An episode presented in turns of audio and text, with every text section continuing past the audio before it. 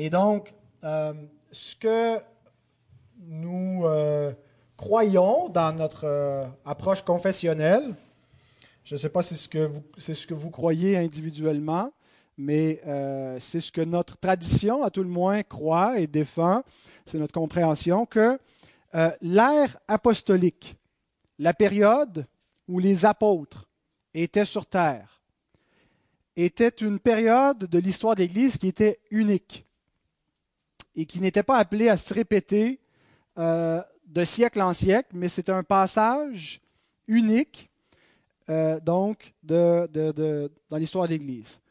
Et question donc euh, en lien avec ça, croyez-vous à la succession apostolique? Croyez-vous que l'autorité que le Christ a donnée à ses apôtres pour parler à l'Église universelle, ce n'était pas juste des pasteurs dans une église d'une localité donnée, mais ils étaient là pour, ils avaient une autorité sur l'Église universelle, sur toute l'Église. Croyez-vous que l'apostolat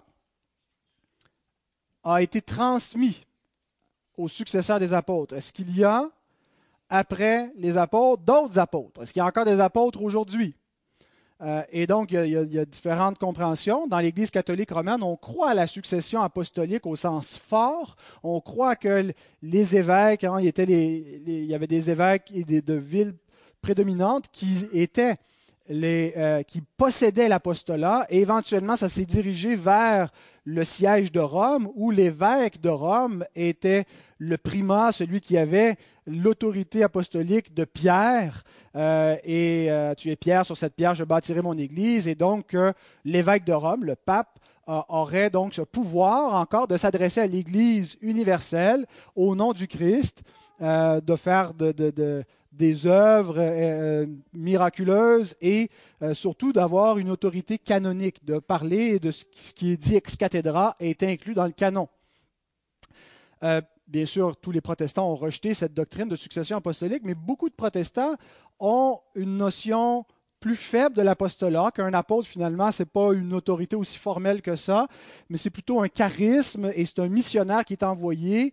Et il devrait avoir encore des apôtres aujourd'hui. Et euh, si vous avez beaucoup d'amis Facebook, euh, des gens qui vous ajoutent, parfois il y en a des apôtres parmi eux, apôtres un tel. Alors, euh, et donc certains croient encore avoir ce titre d'apôtre. Mais donc, la conception, je pense que l'Écriture enseigne, c'est plutôt un apostolat qui était fort, ce n'était pas juste un charisme, mais c'était une autorité formelle donnée à toute l'Église, l'Église universelle, et que l'apostolat ne s'est pas transmis. Il y a eu une cessation euh, de l'ère apostolique. Quel était le but de l'apostolat? Euh, Qu'est-ce que, Christ voulait faire avec ses apôtres? Euh, le but était de fonder l'Église sur la terre. il y avait une Église avant les apôtres, il y a une Église depuis qu'il y a des croyants, mais l'Église n'était pas organisée comme corps de Christ, fondée sur la, base de la nouvelle alliance.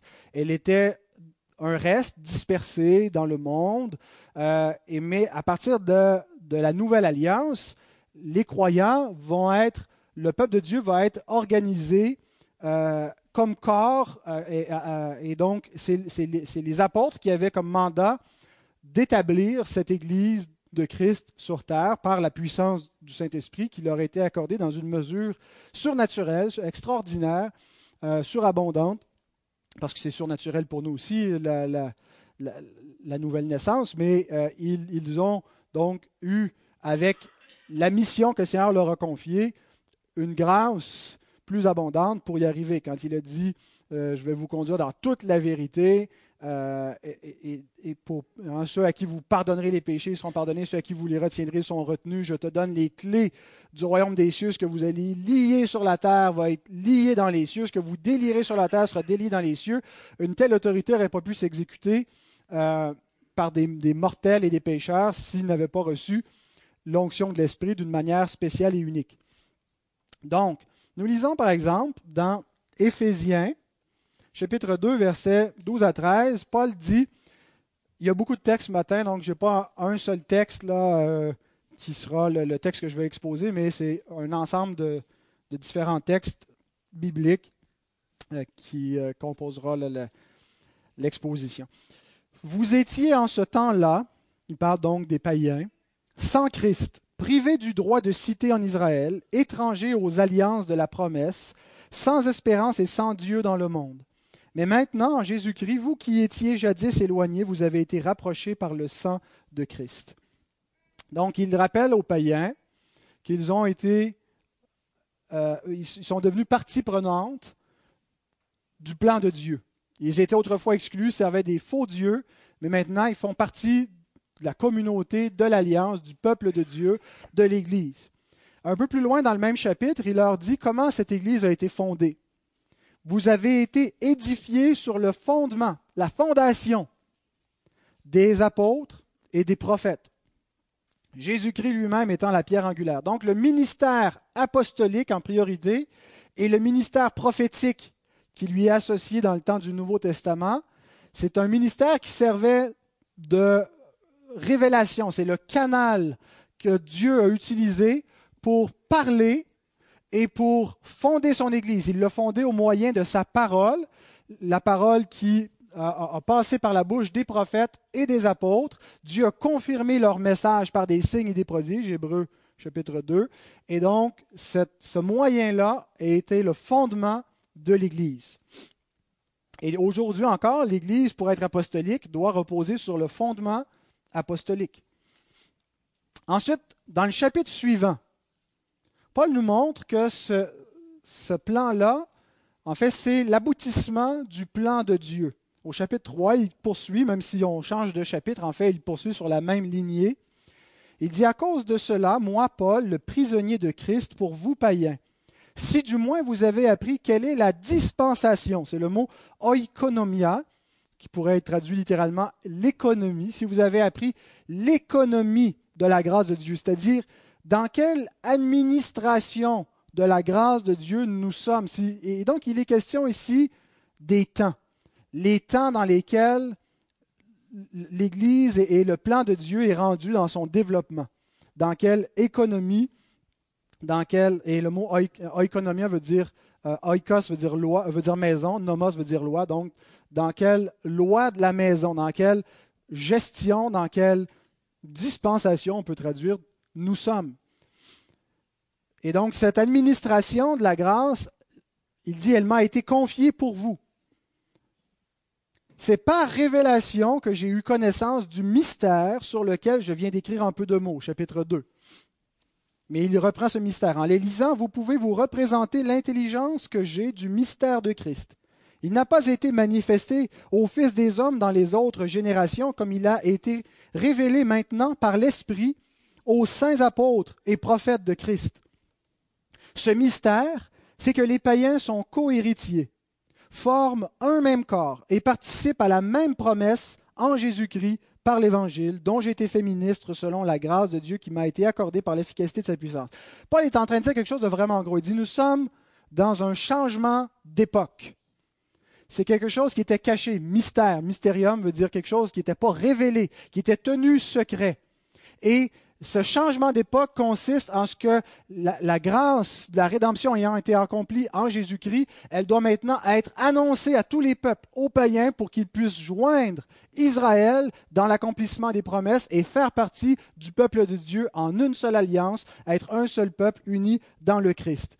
Et donc, il dit ça, c'est l'économie présente de la grâce de Dieu qui a été confiée aux apôtres et c'était à eux d'être les ambassadeurs. Ils ont reçu la grâce par l'Esprit Saint et la puissance de Dieu pour accomplir cette mission. À moi qui suis le moindre de tous les saints, cette grâce a été accordée d'annoncer aux païens les richesses incompréhensibles de Christ et de mettre en lumière quelle est la dispensation, le même mot, l'oikosnomos, du mystère caché de tout temps en Dieu qui a créé toutes choses.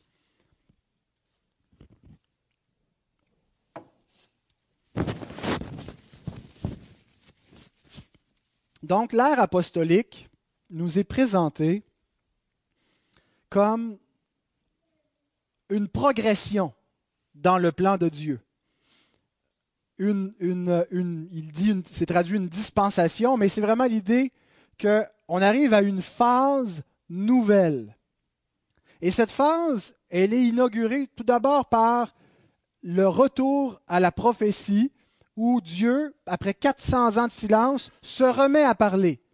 Commence par envoyer un ange qui annonce la naissance de celui qui va précéder son propre fils, le Messie, Jean-Baptiste. Et, Jean-Baptiste qui prépare la venue de Christ et qui annonce la repentance, jusqu'à ce que Christ entre dans son ministère. Lorsqu'il reçoit le baptême, il est déclaré fils, l'Esprit Saint descend sur lui pour qu'il accomplisse sa mission. Et donc, nous sommes dans des temps eschatologiques, c'est-à-dire les temps de la fin. Nous arrivons à la phase où Dieu, depuis le commencement du monde, a fait des promesses, a annoncé l'Évangile, a annoncé beaucoup de choses qui devaient se produire. Et avec l'incarnation du Fils de Dieu, nous entrons dans cette phase finale. Il accomplit la rédemption il, va euh, euh, monter, l'ascension, il va monter à la droite de Dieu pour siéger comme souverain sacrificateur, comme roi éternel, qui est médiateur entre Dieu et les hommes. Après son ascension, il y a l'effusion du Saint-Esprit qui est répandue à la Pentecôte, qui marque vraiment un tournant dans le rassemblement du peuple de Dieu en un seul corps et dans l'établissement de l'Église sur la terre. Et l'Église est fondée pendant toute l'ère apostolique au travers de leur ministère où ils vont partout dans le monde pour établir cette Église. Et nous voyons comment, dans le livre des Actes, l'Évangile part de Jérusalem et se rend jusqu'à Rome, jusqu'à la capitale, pour nous montrer que, par la puissance de Dieu, l'Évangile est entré dans le monde via le, ministère apostolique. Et donc le but, dans ces, quelques décennies où les apôtres ont été vivants et ont agi sur la terre, le but était d'amener la pleine révélation de la nouvelle alliance. Il n'y a, a, jamais personne qui a été sauvé par un autre moyen que la nouvelle alliance. La nouvelle alliance, c'est elle qui apporte le salut. La grâce de Dieu, elle est communiquée par une alliance. Et ce n'est pas l'ancienne alliance qui donnait ça, c'est la nouvelle. La nouvelle était déjà révélée avant d'être fondée. À partir de quand la nouvelle a-t-elle été révélée? Dès Genèse 3.15, où quand Dieu a annoncé qu'il écraserait la tête du serpent, c'est l'Évangile qui l'a promis. Et cet Évangile-là, comment est-ce qu'il va se concrétiser? Dans une nouvelle alliance Et tout l'Ancien Testament promet l'ancienne alliance, mais elle ne devient pas encore une réalité concrète établi et visible sur la terre, jusqu'à ce que le Christ vienne et vienne l'établir. Et il annonce, euh, quand il parle du royaume, il parle aussi de la nouvelle alliance. L'un va avec l'autre, c'est inséparable, c'est la même réalité. Le royaume de Dieu, c'est la nouvelle alliance. La nouvelle alliance, c'est le royaume de Dieu par lequel il vient établir un règne entre lui et les hommes. Et donc, la nouvelle alliance, quand Jésus s'incarne, elle n'est pas encore pleinement révélée. Et une fois que Jésus est mort et ressuscité, qu'il est remonté au ciel, elle n'est pas pleinement révélée. Et donc, elle doit être pleinement révélée pour euh, que, la, pleine dispensation de la grâce de Dieu soit connue et que l'Église soit bien fondée pour les hommes. Et c'est par le biais de, de l'ère apostolique, du ministère des apôtres, que cette nouvelle alliance sera pleinement révélée sur la terre. Alors l'ère apostolique sert de fondation de l'Église. Et je pense qu'on peut comparer l'ère apostolique un petit peu à l'Exode. L'Exode est un événement fondateur pour la nation d'Israël, n'est-ce pas?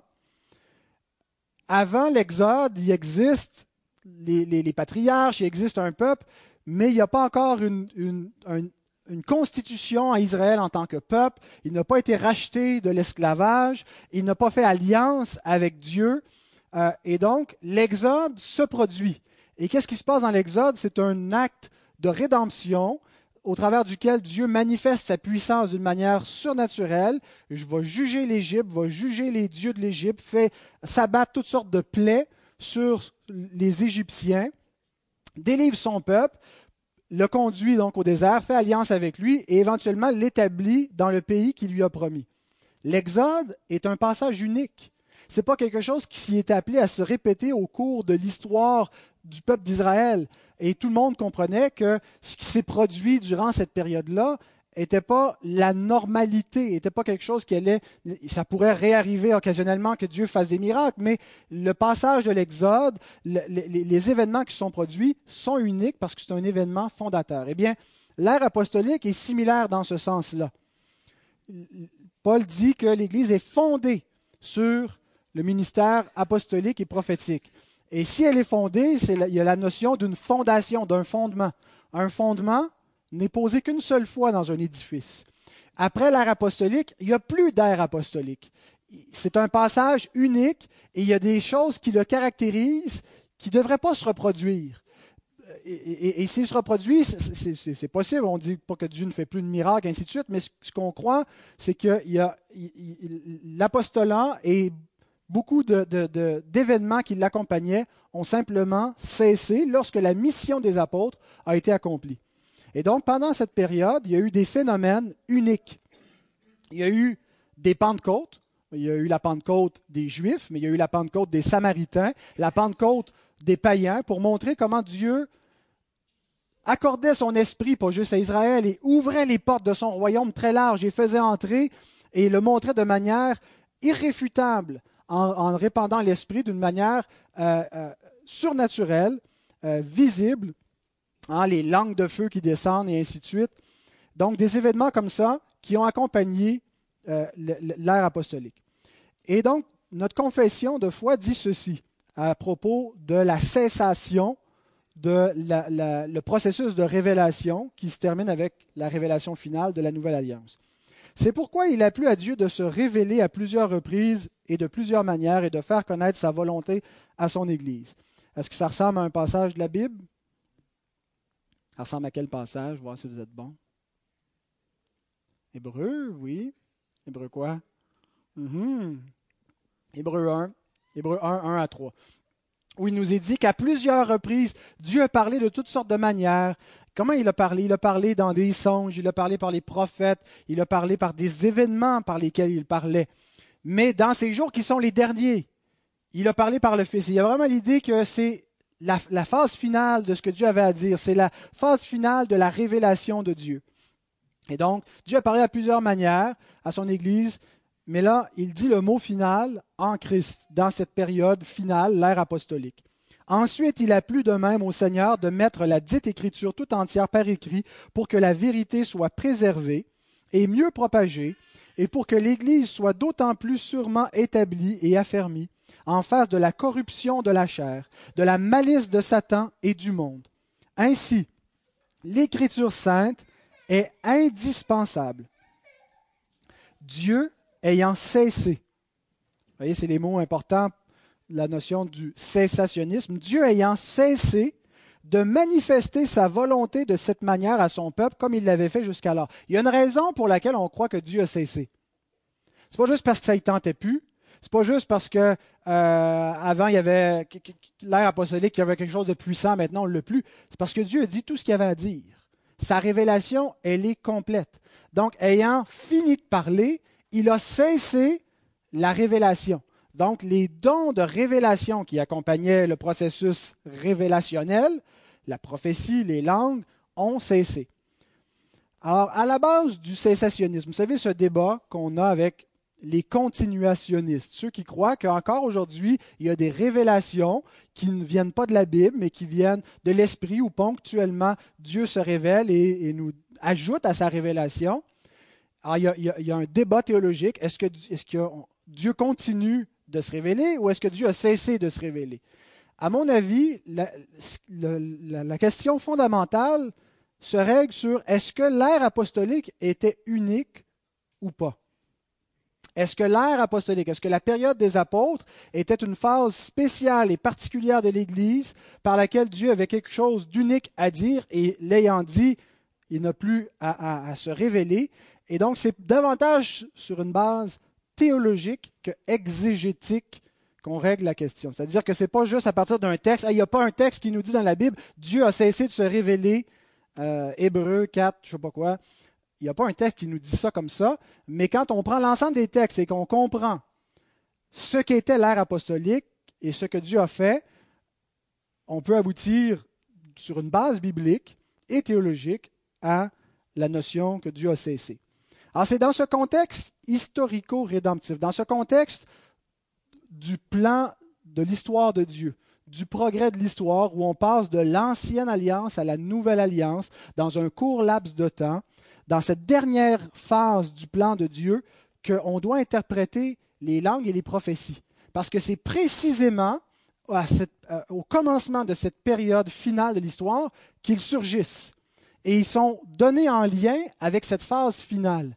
Alors il faut les interpréter dans ce cadre historico-rédemptif, c'est-à-dire ce cadre des temps, ce cadre de l'oikos nomos, ce cadre de la dispensation de la grâce de Dieu. Est-ce que vous êtes d'accord avec moi ou je parle tout seul? OK, good. Alors, qu'est-ce que les langues? Qu'est-ce que le parler en langue? Certains font une distinction entre ce qu'ils appellent la glossolalie et la xénolalie. Oh, los holandeses son los dos que se al fondo de la clase. Alors, la xénolalie, c'est la faculté de parler des langues étrangères existantes. Et la glossolalie, ce serait finalement parler une langue inexistante. Je ne pense pas que la Bible, en fait, la, Bible n'utilise pas, elle parle des langues, elle n'utilise pas cette terminologie xénolalie ou glossolalie. La, glossolalie, je vais le lire, ça va être plus facile, euh, est un phénomène qui existe en dehors des milieux chrétiens confessionnels. On ne peut pas dire que dès qu'il y a une manifestation euh, comme ça, extatique, de parler en langue, forcément, ça vient de l'esprit. Joseph Smith, le fondateur des Mormons, parlait en langue. Euh, et il y en a d'autres dans le spiritisme et dans le vaudou, euh, et, donc chez les Mormons, et dans beaucoup de milieux, et dans beaucoup de milieux évangéliques, il, y a des, peut-être pas évangéliques, mais en tout cas des milieux qui se disent chrétiens.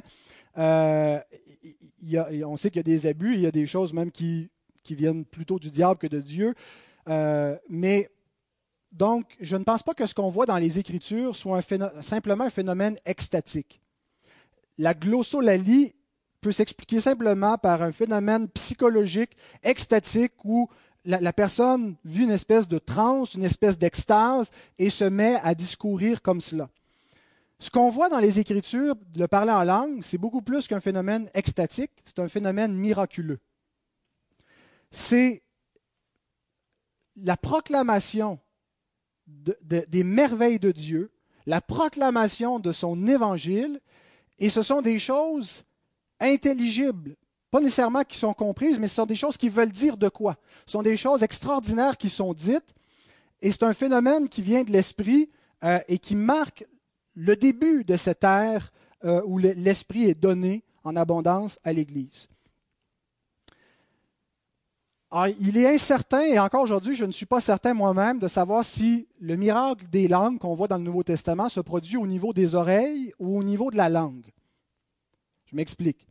Est-ce que c'est un langage inconnu qui était prononcé, une langue qui n'est pas une langue humaine, peut-être la langue des anges, il y a, peut-être un parallèle à faire là avec ce que Paul nous dit dans un autre contexte quand il parle de la langue des anges, euh, mais qui était entendu par des gens qui parlaient des langues différentes et en entendant cela par le miracle de, l'esprit, ils entendaient dans leur propre langue à eux un langage qu'ils ne connaissaient pas, mais ils l'entendaient dans une, langue qu'ils connaissaient. Donc, plusieurs personnes pouvaient parler des langues différentes, mais quand ils entendaient le parler en langue, chacun l'entendait dans sa propre langue.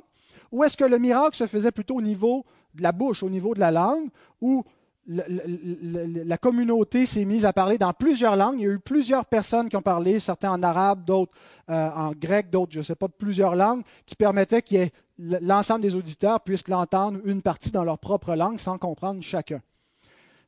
L'Écriture ne, ne, révèle pas exactement cette question-là. Mais ce qu'on sait, c'est qu'il ne disait pas n'importe quoi. Il disait des choses qui étaient sensées même s'ils ne comprenaient pas eux-mêmes, celui qui parlait n'était pas toujours en mesure de comprendre ce qu'il disait, il disait quelque chose qui avait un sens. Il proclamait les merveilles de Dieu et il proclamait l'Évangile de sorte que les, les, Juifs qui ont entendu les premiers le parler en langue, plusieurs ont été convertis par cette prédication-là. Un des passages clés sur le parler en langue, c'est 1 Corinthiens 14. Et c'est un passage où Paul fait des reproches à l'Église de Corinthe pour leur mauvais usage du don des langues. Il dit, vous ne l'utilisez pas à bon escient parce qu'il n'y a aucune édification dans la façon que vous pratiquez les langues. Parce que ce que vous dites n'est pas interprété. Donc, s'il n'y a personne qui comprend ce qui est raconté, à la Pentecôte, on voit qu'il y a des gens qui ont compris et auraient pu interpréter parce qu'ils l'ont entendu dans leur propre langue, soit parce que le Saint-Esprit a, fait un miracle au niveau de leurs oreilles pour qu'ils l'entendent ou qu'il a fait un miracle au niveau de la langue de celui qui parlait pour qu'ils comprennent qu'il parle dans la langue de celui qui entend. Mais on, on pouvait interpréter ce qui était dit. Tandis que ce qui se passe à Corinthe, il n'y a pas d'interprétation et donc il n'y a pas d'édification. Alors, Paul écrit ceci, 1 Corinthiens 14, 27, 28. En est-il qui parle en langue? Que deux ou trois au plus parlent, chacun à son tour, et que quelqu'un interprète. S'il n'y a point d'interprète, qu'on se taise dans l'Église et qu'on parle à soi-même et à Dieu. Donc, on ne devrait pas, dit-il, parler en langue, peu importe ce qu'est ce phénomène, si ça ne contribue pas à l'édification, s'il n'y a pas d'explication. Euh,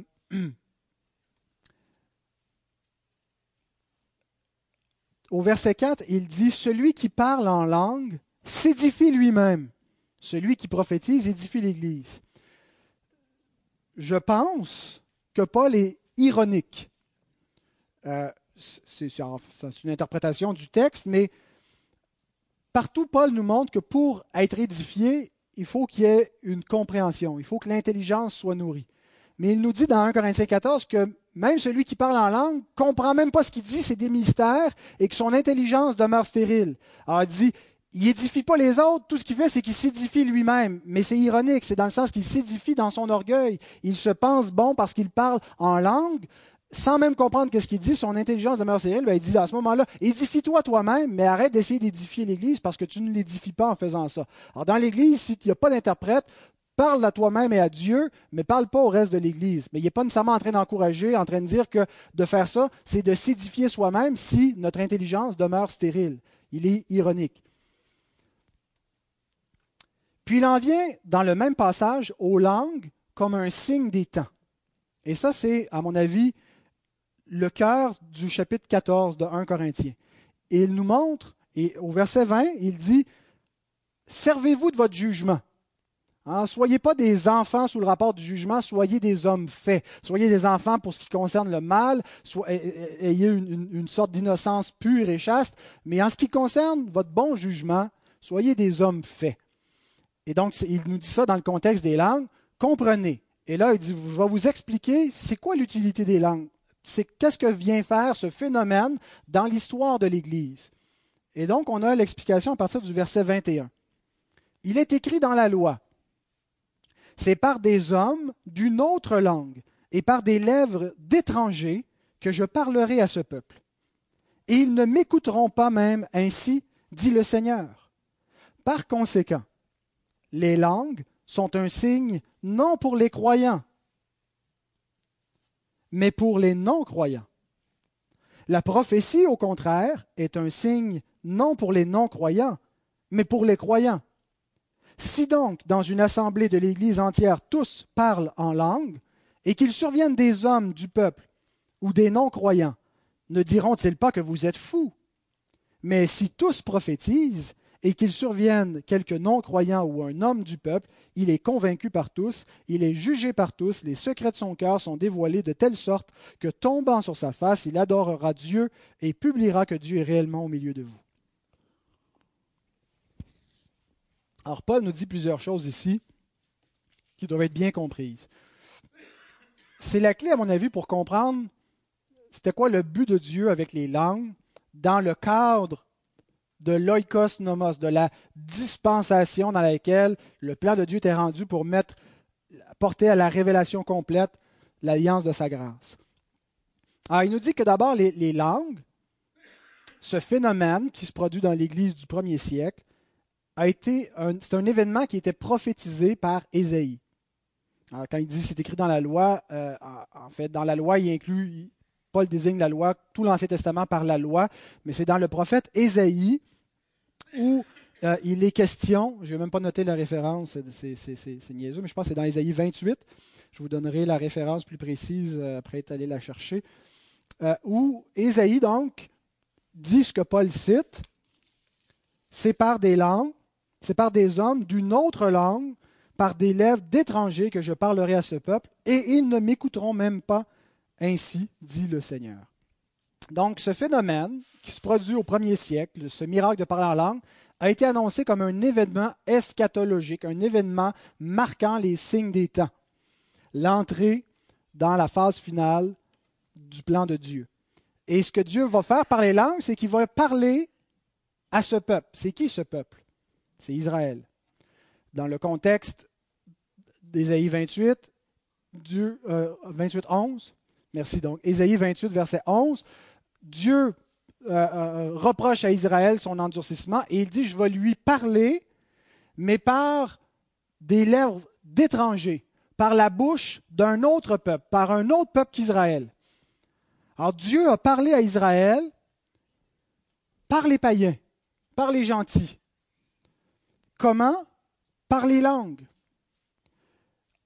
Dans les langues, Dieu annonce les merveilles, annonce son évangile à Israël. Comment pendant combien de temps est-ce que Dieu a parlé à Israël?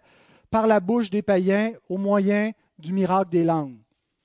Je vous suggère jusqu'en l'an 70. Et on va voir après un petit peu plus loin pourquoi. Dans le même passage, 1 Corinthiens 14, Paul continue en comparant deux signes. Le signe des langues et de la prophétie. Et il nous dit que ça s'adresse à deux catégories de personnes les non-croyants et les croyants. Les langues sont un signe pour les non-croyants, tandis que la prophétie est un signe pour les croyants. En disant cela, il ne veut pas dire euh, les non-croyants, euh, simplement tout non-croyant désigné qui pourrait devenir éventuellement un croyant et les croyants actuels. Qu'est-ce qu'il veut dire par ces deux catégories de personnes? Il parle d'un côté de ceux qui périssent, de ceux qui ne sont pas croyants et qui ne seront jamais des croyants. Ils sont dans la catégorie des endurcis, des réprouvés, de ceux qui périssent. Et de l'autre, il nous parle de la catégorie de ceux qui sont sauvés, qui sont peut-être sauvés en ce moment ou qui le seront et qui seront convertis par la prophétie. Les langues sont prophétiques aussi. Euh, 1 Corinthiens 1,18 nous présente, donc au tout début de cet épître, ces deux catégories de personnes. La prédication de la croix est une folie pour ceux qui périssent. Ça, c'est les non-croyants, ceux, dont Paul nous parle. Un signe pour les non-croyants, ce sont ceux qui périssent. Mais pour nous qui sommes sauvés, elle est une puissance de Dieu. Donc ça, c'est les croyants. Deux catégories de personnes, deux effets différents. Les langues, Paul nous dit, sont un signe pour ceux qui périssent. Relisons versets 22 et 23. Les langues sont un signe non pour les croyants, mais pour les non-croyants. Et on pourrait lire pour ceux qui périssent. Verset 23. Si donc, dans une assemblée de l'Église entière, tous parlent en langue et qu'ils surviennent des hommes du peuple ou des non-croyants, ne diront-ils pas que vous êtes fous Et là, c'est là qu'on ne comprend pas trop ce que Paul veut dire. Il dit Mais tu viens de nous dire que c'est un signe pour les non-croyants, puis si les non-croyants viennent puis nous entendent parler en langue, leur réaction, c'est qu'ils disent Vous êtes fous. Comment est-ce que c'est un signe pour eux? Ça a plus tendance à les repousser qu'à les attirer. Et c'est pour ça qu'il faut bien lire entre les lignes. C'est un signe de jugement sur ceux qui périssent et sur ceux qui périssent parmi la nation d'Israël. Qu'est-ce qui s'est passé à la Pentecôte? Souvenez-vous, nous allons le lire. Acte 2, 1 à 13. Le jour de la Pentecôte, ils étaient tous ensemble dans le même lieu. Tout à coup, il vint du ciel un bruit comme celui d'un vent impétueux, et il remplit toute la maison où ils étaient assis. Des langues semblables à des langues de feu leur apparurent, séparées les unes des autres, et se posèrent sur chacun d'eux. Et ils furent tous remplis du Saint-Esprit, et se mirent à parler en d'autres langues, selon que l'Esprit leur donnait de s'exprimer. Or, il y avait en séjour à Jérusalem des Juifs, hommes pieux, de toutes les nations qui sont sous le ciel. Au bruit qui eut lieu, la multitude accourut, et elle fut confondue parce que chacun les entendait parler dans sa propre langue. Ils étaient tous dans l'étonnement et la surprise, et ils se disaient les uns aux autres, Voici ces gens qui parlent, ne sont-ils pas tous galiléens? Et comment les entendons-nous dans notre propre langue, à chacun dans notre langue maternelle Parthes, Mèdes, Élamites, ceux qui habitent la Mésopotamie, la Judée, la Cappadoce, le Pont, l'Asie, la Phrygie, la Pamphylie, l'Égypte, le territoire de la Libye voisine de Cyrène, et ceux qui sont venus de Rome, juifs et prosélytes, crétois et arabes, comment les entendons-nous parler dans nos langues des merveilles de Dieu? À quelle catégorie ils appartiennent? Les croyants, ceux qui sont sauvés. L'effet des langues, pour eux, c'est un effet prophétique, où ils entendent la voix de Dieu. Parler en langue, c'est pas c'est pas du vent, c'est pas juste des syllabes avec du son. Il y a un message qui est là. Et la prophétie, donc, c'est la langue devient une prophétie pour eux et, ils disent Dieu est au milieu de vous. Leur cœur est converti par la proclamation de l'Évangile au moyen des langues. Ils étaient tous dans l'étonnement et ne sachant que penser, se disaient les uns aux autres Que veut dire ceci? Mais d'autres se moquaient et disaient Ils sont pleins de vin doux. Eux, ils appartiennent à la catégorie des non-croyants, c'est-à-dire de ceux qui périssent. Ceux qui sont sauvés entendent les merveilles de Dieu dans leur langue. Ceux qui périssent disent, vous êtes fous, vous êtes ivres. Et Paul nous dit, tel est un signe des temps dans lesquels nous vivons. Dieu a annoncé qu'il parlerait à son peuple, à Israël, par des hommes d'une autre langue, par des barbares, et il leur annoncerait, et même ainsi, ils ne l'écouteraient pas. Il y en a qui ont écouté, qui se sont convertis, les croyants, qui sont le vrai Israël spirituel, mais les autres qui se sont endurcis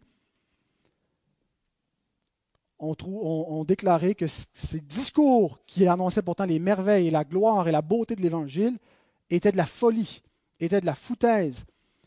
Ils ont dit, vous êtes ivres. Pourquoi en est-il ainsi? Parce qu'ils ont méconnu leur Messie. L'évangile de Jean commence en nous disant La parole a été faite chair, elle est venue chez les siens, et les siens ne l'ont point reçue. Paul, lorsqu'il va prêcher l'évangile dans la Méditerranée, il commence toujours de la même façon. Il s'en va toujours d'abord annoncer l'évangile aux Juifs. Il, réunit les, gens à la synagogue et il leur prêche l'évangile de Jésus-Christ parce que l'évangile est d'abord destiné aux Juifs, ensuite aux Grecs. C'est les Juifs qui attendaient. Et à chaque fois, c'est le même scénario. Il y a une phalangine parmi les gens de la synagogue qui se mettent à croire et d'autres, souvent la majorité, qui s'endurcissent, qui vont finir par persécuter Paul, et c'est là où il se tourne vers les païens. Il dit dans Acte 13, 27 que les, chefs de notre nation ont méconnu Jésus et, ils l'ont crucifié. Il écrit dans 1 Corinthiens 2 que les chefs de ce siècle, et en particulier il parle des chefs de la nation juive, n'ont pas connu la sagesse de Dieu. Et donc ce qu'on voit, c'est l'endurcissement d'Israël. Au cours de son histoire, Israël s'est endurci, s'est endurci, mais l'endurcissement ultime, c'est celui-là. Jésus, d'ailleurs, dans ses discours où il parle à sa nation, dit que toutes les autres générations seront traitées moins rigoureusement que celles qui ont connu le Fils de Dieu qui est venu à son incarnation, qui ne se sont pas repentis devant lui, devant la prédication et devant tous les signes que Dieu a répandus sur lui. Et Jésus ajoute ceci, Matthieu 13, versets 14 à 16, Pour eux s'accomplit cette prophétie d'Ésaïe. Vous entendrez de vos oreilles et vous ne comprendrez point. Vous regarderez de vos yeux, vous ne verrez point. Car le cœur de ce peuple est devenu insensible, ils ont endurci leurs oreilles, et ils ont fermé leurs yeux de peur qu'ils ne voient de leurs yeux, qu'ils n'entendent de leurs oreilles, qu'ils ne comprennent de leur cœur, qu'ils ne se convertissent et que je ne les guérisse. Mais heureux sont vos yeux parce qu'ils voient et vos oreilles parce qu'elles entendent. Donc c'est dans ce contexte eschatologique, ce contexte de fin, ce contexte d'accomplissement des temps, où nous devons comprendre ce que signifient les langues un signe annoncé par Dieu, par le prophète Ésaïe, qui allait être un signe de jugement, qui allait produire un double effet. Les croyants, ceux qui reçoivent le Christ, ceux qui reçoivent la prédication apostolique et qui reconnaissent que Jésus est véritablement le Messie, entendent les merveilles de Dieu. Les autres s'endurcissent et pour eux c'est une folie. D'ailleurs, c'est l'effet de l'Évangile. Une odeur de vie versus une odeur de mort. C'est une folie pour ceux qui périssent. Et donc les langues manifestent concrètement cette, perception pour eux. C'est une folie, c'est du charabia, c'est n'importe quoi. Ils pensent qu'ils sont ivres. Mais les langues culminent dans un autre signe de jugement qui a également été annoncé par Jésus, qui est la destruction de 70. Quand est-ce que l'ancienne alliance prend fin? Quand est-ce que les promesses que Dieu a, faites envers le temple et sa, providence et ses, soins envers cette nation et l'alliance, quand est-ce qu'elle prend fin? Jésus dit ceci en pleurant sur Jérusalem, Luc 19, 43 à 44. Il viendra sur toi des jours où tes ennemis t'environneront de tranchées, t'enfermeront et te serreront de toutes parts. Ils te détruiront, toi et tes enfants, au milieu de toi, et ne laisseront pas en toi pierre sur pierre, parce que tu n'as pas connu le temps où tu as été visité. Jésus annonce la destruction de Jérusalem. Il annonce la destruction du temple. On le voit dans différents discours quand il sort du temple, les, les apôtres disent Regarde comment c'est glorieux ce temple. Il dit Ne vous attachez pas trop parce qu'il ne restera pas ici pierre sur pierre qui ne soit renversée. Et il annonce ça comme un jugement de Dieu par le bras des Romains. Et cette prophétie a, été accomplie en l'an 70. Les armées romaines ont effectivement envahi et ont détruit euh, euh, Jérusalem, ont détruit le temple, et ça a été la fin. Mais c'est plus qu'un simple événement historique de l'ère chrétienne. C'est un événement théologique. C'est un événement qui a une signification prophétique parce qu'il a été annoncé par Jésus et c'est un événement qui est un type de la fin du monde, du jugement dernier. C'est comme si l'alliance que Dieu avait avec son peuple prend fin avec ce jugement final. Et en cela, nous avons une figure du jugement dernier. C'est la comparaison qui est faite dans Matthieu 24. C'est pour ça que des fois, on a l'impression que le jugement final est, très, imminent. Il va venir pendant la première génération, parce qu'il vient effectivement, mais il est une figure du jugement final universel. Et donc, Paul nous dit aussi ceci, 1 Thessaloniciens 2, 15 à 16. Ce sont ces Juifs qui ont fait mourir le Seigneur Jésus et les prophètes, qui nous ont persécutés, qui ne plaisent point à Dieu, qui sont ennemis de tous les hommes, nous empêchant de parler aux païens pour qu'ils soient sauvés, en sorte qu'ils ne cessent de mettre le comble à leurs péchés, mais la colère a fini par les atteindre. Et donc, le jugement s'en vient, c'est ce qu'il nous dit, la, colère de Dieu. Et la compréhension que nous devrions avoir, c'est que la nouvelle alliance est arrivée et la nouvelle alliance, l'ancienne alliance a pris fin, mais ça ne s'est pas fait en 24 heures. Il y a eu une espèce de chevauchement. Il y a eu hein, vraiment, les, temps se sont croisés et l'ère apostolique, c'est la phase de transition. La phase de transition entre l'ancienne économie de l'ancienne alliance qui se solde par le jugement final annoncé par le Christ parce que son peuple l'a méconnu et n'a pas reçu tout de suite les gloires promises, et l'établissement du royaume de Christ sur la terre par la prédication apostolique et par l'établissement de l'Église qui attend le retour de son roi, qui va manifester visiblement son royaume et va euh, apporter à la, toute fin l'histoire.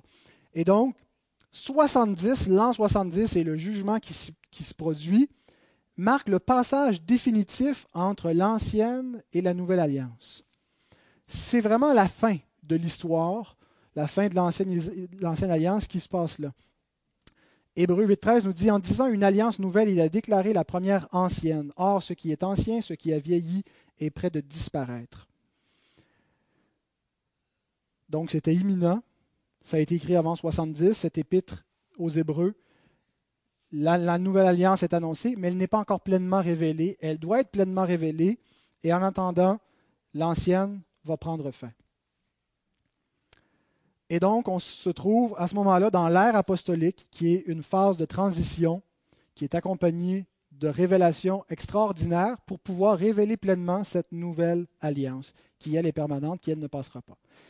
Et je termine avec donc ce dernier point, la cessation de l'ère apostolique, parce que l'ère apostolique elle-même a cessé pour faire place à la pleine dispensation de la nouvelle alliance.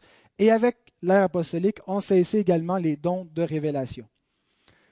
Un, texte important, donc euh, j'espère que vous êtes encore avec moi. Je sais que c'est beaucoup de, de stock, mais heureusement c'est enregistré, vous pourrez le réécouter. 1 Corinthiens 13, 8 à 13. La charité ne périt jamais. Les prophéties prendront fin.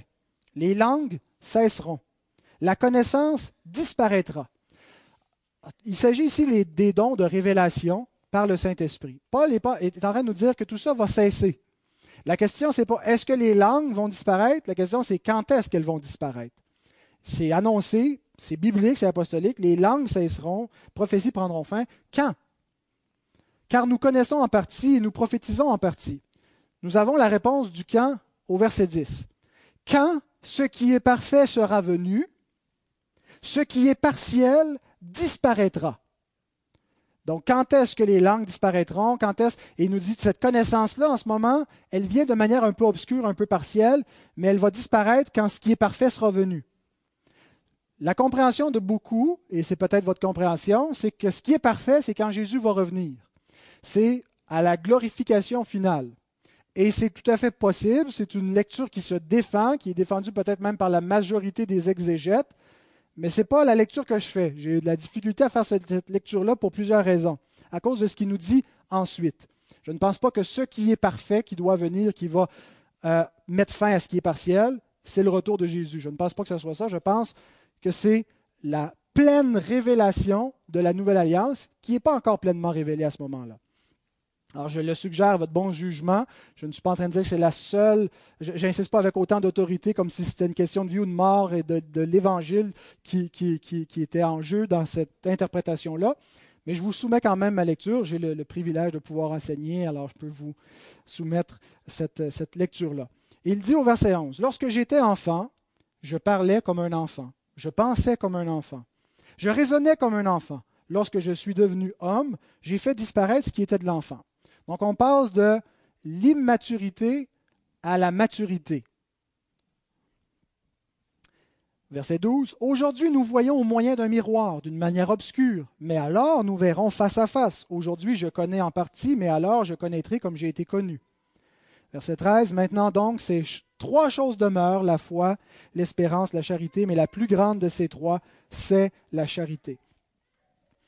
Donc, verset 10 nous dit quand ce qui est parfait sera venu, ce qui est partiel disparaîtra. Donc, pour comprendre ce texte, il faut savoir c'est quoi qui est parfait. De quoi il parle quand il nous dit ce qui est parfait. Et, donc, les deux options majeures, c'est soit le retour de Jésus avec la glorification qui s'ensuit, ou soit, ce que je vous suggère, l'achèvement de la mission apostolique. Quand ils vont pouvoir dire mission accomplie, Dieu a mis le mot final, il a pleinement révélé sa grâce, ce qui n'était pas encore fait au moment où ces, mots se sont écrits. L'adjectif euh, parfait, teleion, est utilisé 17 fois, dans 17 versets, 19 fois, mais dans 17 versets dans le Nouveau Testament, et ne se réfère jamais au retour de Jésus. Jamais, il n'y a pas le sens de la perfection dans le sens de glorification où il n'y aura plus de péché. Il a toujours le sens de maturité. Et d'ailleurs, c'est exactement le sens que Paul, je pense, veut lui donner au verset 11. Quand j'étais enfant, l'immaturité, et ensuite je deviens un homme fait, un homme parfait. Euh, 1 Corinthiens 14, 20 nous dit, à l'égard du jugement, soyez des hommes faits. C'est le même adjectif. Soyez des hommes parfaits. Alors, ça ne réfère pas ici à une perfection morale où il n'y aura plus de péché, mais à une maturité.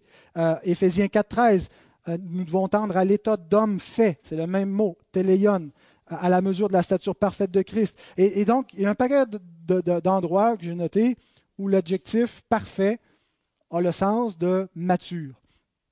Et donc, l'interprétation que je lui donne, c'est plutôt la pleine révélation de la nouvelle alliance que le retour du Christ. Au verset 12, il dit, et c'est là souvent qu'on voit ça comme le temps euh, dans la glorification, dans la gloire. Aujourd'hui, nous voyons au moyen d'un miroir, d'une manière obscure, mais alors nous verrons face à face. Aujourd'hui, je connais en partie, mais alors je connaîtrai comme j'ai été connu.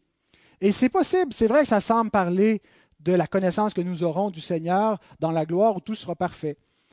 Euh, mais si on le lit dans l'autre façon de le comprendre, l'expression voir face à face connaître face à face, connaître comme j'ai été connu, euh, est une expression qui est employée dans l'Ancien Testament pour, nous euh, désigner, nous préciser, nous décrire plutôt le genre de connaissance que Moïse avait avec Dieu. Exode 33, verset 11. L'Éternel parlait avec Moïse face à face, comme un homme parle à son ami. Nombre 12, versets 6 à 8. Écoutez bien mes paroles. Lorsqu'il y aura parmi vous un prophète, c'est dans une vision que moi, l'Éternel, je me révélerai à lui. C'est dans un songe que je lui parlerai. Donc, obscur, au travers d'un miroir, tout n'est pas clair quand je vais parler au travers des autres prophètes. Il n'en est pas ainsi de mon serviteur Moïse. Il est fidèle dans toute ma maison, je lui parle bouche à bouche, je me révèle à lui sans énigme, il voit une représentation de l'Éternel. Donc le contraste n'est pas entre l'imperfection morale de notre compréhension actuelle et la perfection future, mais entre une compréhension plus obscure qui caractérise la compréhension de l'ancienne alliance, la compréhension avant qu'il y ait une pleine révélation. On est encore à l'époque où, c'est sombre, où c'est obscur, mais on va arriver à, l'époque où tout est clair parce que la révélation est complète. Deutéronome 34, 10, il n'a plus paru en Israël de prophète semblable à Moïse que l'Éternel connaissait face à face. Alors on voit que l'expression est clairement biblique. Et il me semble que c'est beaucoup plus sage de l'interpréter à partir des Écritures que de lui donner un sens eschatologique qu'on pense qu'elle a, mais qu'ailleurs dans la Bible, elle n'a pas. Euh, et donc, Moïse dit, il n'y en aura plus de prophètes comme moi, jusqu'au jour où Dieu enverra un prophète comme moi. Deutéronome 18, 15.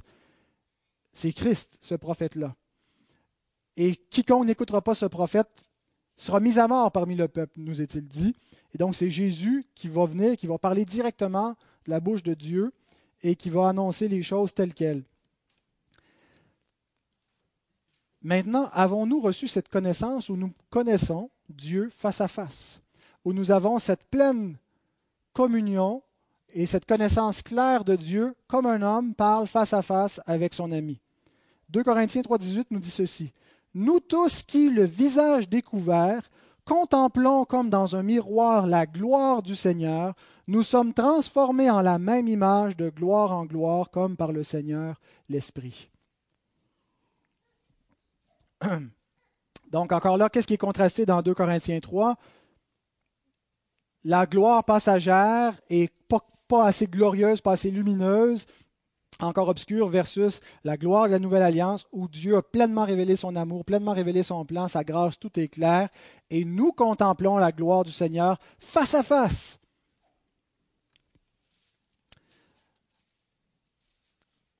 Alors, bien sûr, quand Paul écrit ces lignes, déjà la nouvelle alliance, elle est là, mais elle n'est pas encore pleinement révélée. Hein. Ils sont dans le déjà, le pas encore, encore plus que nous.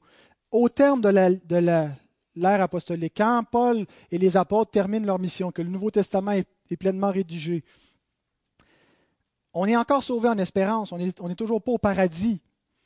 Mais ce qu'il voulait dire dans ces écritures-là est accompli. Nous avons une pleine révélation. La pleine révélation que Dieu voulait donner à son peuple a été donnée. Et donc, les révélations partielles, passagères, au travers des songes, au travers des langues, qui amenaient une connaissance obscure, qui était souvent, euh, qui amenait une confusion dans l'Église, cesse parce que la révélation apostolique est complétée. Et finalement, c'est le verset 13, à mon avis, qui cloue le cercueil de l'autre interprétation, qui nous montre pourquoi est-ce qu'on ne peut pas comprendre qu'il s'agit du retour de Christ quand il nous dit ce qui est parfait. Maintenant donc, ces trois choses demeurent alors que cessent les langues, alors que cessent les prophéties au verset 8, trois choses demeurent. La foi, l'espérance, la charité, mais la plus grande de ces choses, c'est la charité. Si ce qui est parfait, c'est le retour de Jésus, comment ces trois choses peuvent-elles demeurer? Bon, l'amour, il n'y a pas de problème, c'est éternel. La foi, est-ce, que la foi va demeurer quand on va marcher par la vue? Mais plus particulièrement la question de l'espérance. Romains 8, versets 24 à 25, car c'est en espérance que nous sommes sauvés. Or, l'espérance qu'on voit n'est plus espérance. Ce qu'on voit, peut-on l'espérer encore? Mais si nous espérons ce que nous ne voyons pas, nous l'attendons avec persévérance. Donc, ces trois choses ne peuvent pas demeurer alors que cessent les autres. S'il est question du retour de Christ, il n'y aura plus d'espérance ce qu'on voit, on ne peut plus l'espérer parce qu'il nous est donné. Ah, c'est pourquoi je crois qu'il n'est pas question ici du retour de Christ, mais que Paul nous décrit ce qui devait se produire au terme de la mission apostolique, la cessation de cette ère transitoire, la fin de l'Ancienne Alliance et la fin de ce qui accompagnait, ce qui caractérisait, l'Ancienne Alliance, des révélations obscures, passagères, pour faire place à la pleine révélation. Qu'est-ce qu'on fait avec un tel message? Euh, c'est sûr que les applications semblent peut-être moins évidentes. Vous vous demandez, si vous êtes encore avec moi, quelle était la pertinence de cette prédication. Je pense que la première application est au niveau de notre compréhension. C'est extrêmement bénéfique de comprendre les temps, de comprendre ce qu'était l'apostolat, de pouvoir lire les textes dans le, bon schème théologique, le bon schème au niveau des alliances, au niveau des, prophéties et comment ils s'accomplissent. Autrement, on, lit les textes et on ne peut pas en faire un bon usage parce qu'on ne peut pas en faire une bonne application, une bonne interprétation si on ne les applique pas dans les bons temps. Deuxièmement, en plus d'enrichir notre compréhension, ça devrait stimuler notre reconnaissance. J'ai commencé en lisant, en vous demandant est-ce qu'il nous manque quelque chose? Le fait qu'on ne parle pas en langue, le fait qu'on ne prophétise pas, est-ce qu'on a moins? Et je vous suggérerais qu'au contraire, on a plus l'ère apostolique s'est pas soldée en laissant moins sur son passage à l'Église des siècles à venir, mais en lui donnant tout l'héritage, de sorte qu'il ne nous manque rien dans tous les trésors de la grâce que Dieu voulait nous donner. Parce que ce qui est central, ce n'était pas les dons passagers qui accompagnaient. Les manifestations surnaturelles de l'Esprit ont toujours été présentées comme accompagnant quelque chose de plus important qui est l'Évangile. Dieu a avec les témoins par des signes, des prodiges, mais ce n'est pas ça qui est au centre. Jésus a fait des miracles, mais ce n'était pas ça le but. Le but, c'était de nous montrer que c'était lui qui était la lumière, que c'était lui qui était.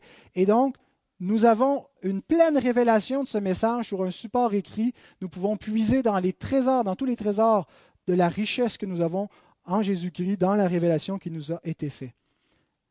Jésus dit, ne vous réjouissez pas de ce que les esprits vous ont soumis, mais réjouissez-vous de ce que vos noms sont écrits dans les cieux. Réjouissez-vous de ce que vous avez une pleine connaissance de cet évangile. Ce n'est pas tous ceux qui me disent Seigneur, Seigneur qui entrent dans le royaume, même ceux qui prophétisent en mon nom. Judas a prophétisé dans mon nom, il n'y a rien là. Mais la gloire de tout ça, c'est d'avoir son nom écrit dans les cieux, c'est de pouvoir contempler la gloire du Seigneur, de comprendre sa grâce mystérieuse cachée que les hommes ne voient pas, mais révélée par la parole de Dieu. C'est ça notre trésor, c'est ce que nous possédons et c'est ce dont nous avons été enrichis par l'ère apostolique. Alors voilà, je sais que j'ai dépassé, je sais que je dépasse toujours mon temps. Je vous demande pardon.